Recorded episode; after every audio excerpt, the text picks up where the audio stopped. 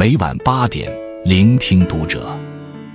各位听友们，读者原创专栏现已全新上线，关注读者首页即可收听。今晚读者君给大家分享的文章来自作者桌子先生。急诊房三十元留宿事件冲上热搜，你薅的不是羊毛，是别人的生命通道。曾经有句话是这么说的：人这一生最不希望去的地方就是医院，在医院最不想去的地方就是急诊科。但没想到，居然还真有人热衷于前往急诊室，甚至在急诊室薅起了羊毛。近日，一则博主称旅游订不到房可挂急诊过夜的新闻冲上了热搜。这位旅游博主发帖称，自己找到了旅游省钱妙招。去三甲医院急诊挂号吸氧住宿。为什么选急诊室呢？他列举了种种优势。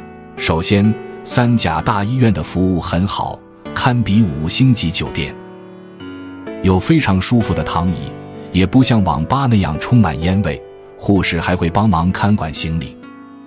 其次就是非常便宜，在晚上十点之后，只需要简单挂个十几元的号。然后在就诊时跟医生要求开一个三元一小时的吸氧，就能安稳度夜，从头到尾也就花费三十元左右。如此事无巨细、毫无保留的介绍，看上去他似乎非常满意自己抖的这个机灵。但是稍微有点常识的人都知道，这哪是什么妙招，这分明是害人害己的损招。急诊室是什么地方？那是医生争分夺秒和死神抢人的地方，在这种救命的地方薅羊毛，既没有良心，又没有脑子。我曾目睹大医院凌晨人满为患的急诊科，也听过许多医生讲述急诊科的故事：即将临盆的产妇、突发中风的老人、抱着孩子看病的焦急家长、不幸遭遇车祸的伤患。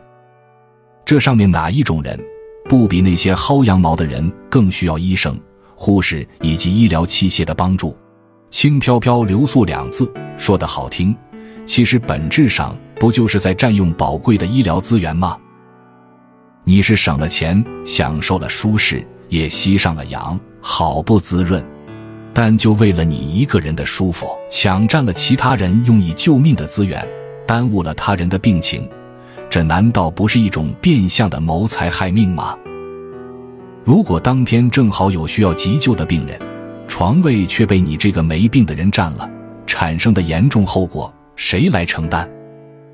这位分享留宿急诊来省钱的博主，把无视社会公益、自私自利的丑陋面展现到了极致。愤怒的不光是我，帖子一经发出，立刻就引发了众多网友的声讨。专业的医生也在采访时提到，急诊室抢救的床位紧张，是为伤病员服务的。一个身体健康的人到急诊挂号留宿，是抢夺患者资源，不仅是医疗资源的浪费，还会造成急诊抢救功能上的一种混乱。其实，这种薅羊毛的行为本就已经让人极度厌恶了，但更让人气愤的是，他不以为耻，反以为荣。还要把这种事广而告之，号召粉丝去模仿。都是成年人了，他会不知道急诊室是干什么用的？为了一己私利，为了一点流量，就自作聪明的号召粉丝占便宜、薅羊毛。但凡有一个人真听信了他的话，都会多一分造成严重后果的可能。其实，像这样的网红博主。早已不是第一次出现了。之前一位在购物平台上开店卖橙子的普通果农，不小心忘了改单位，把克写成了斤。一个 B 站 UP 主路人 A 发现了这个无心之过，但他不仅没有提醒店家，还在三千人的大群里向他的粉丝传播了这个消息，号召粉丝一起下单薅羊毛。他们的手法也非常卑劣。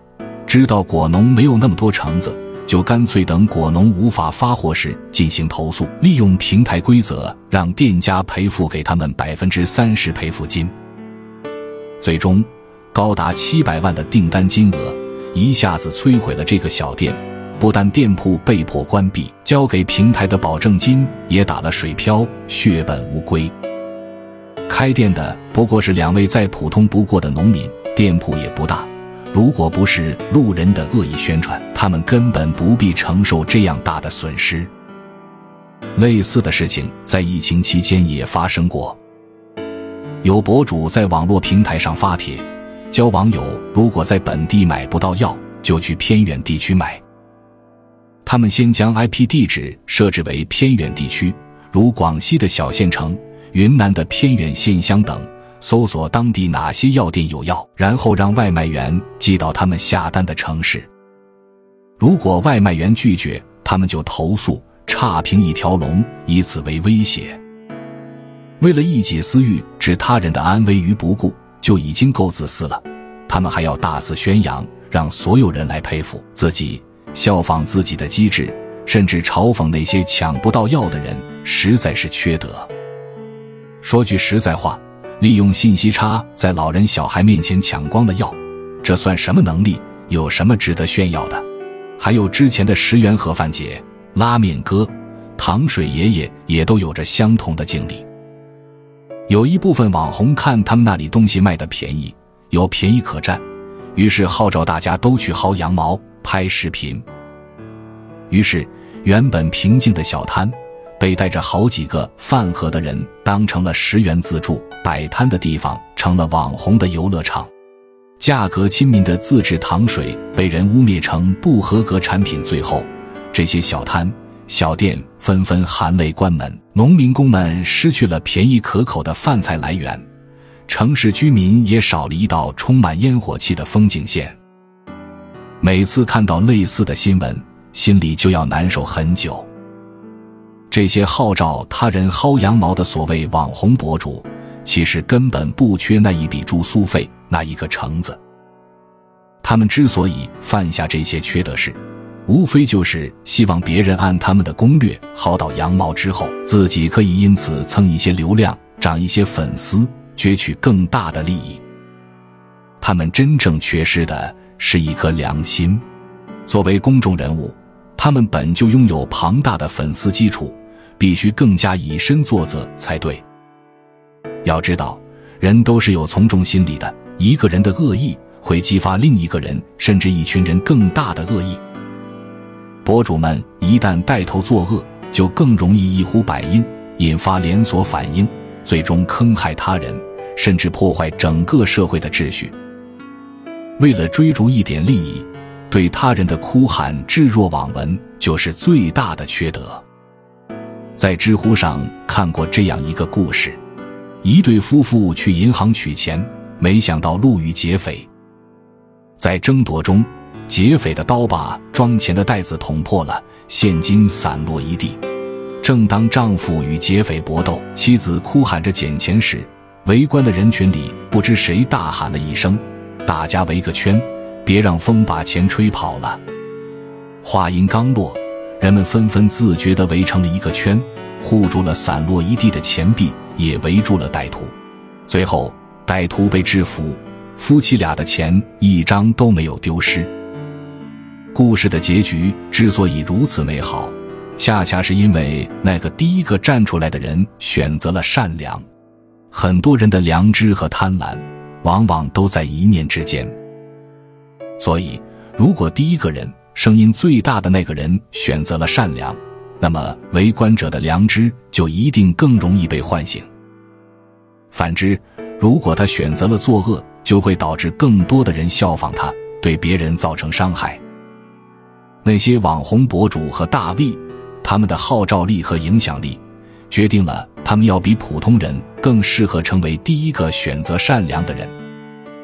古话说得好：“德不配位，必有灾殃。”在这个时代也同样如此。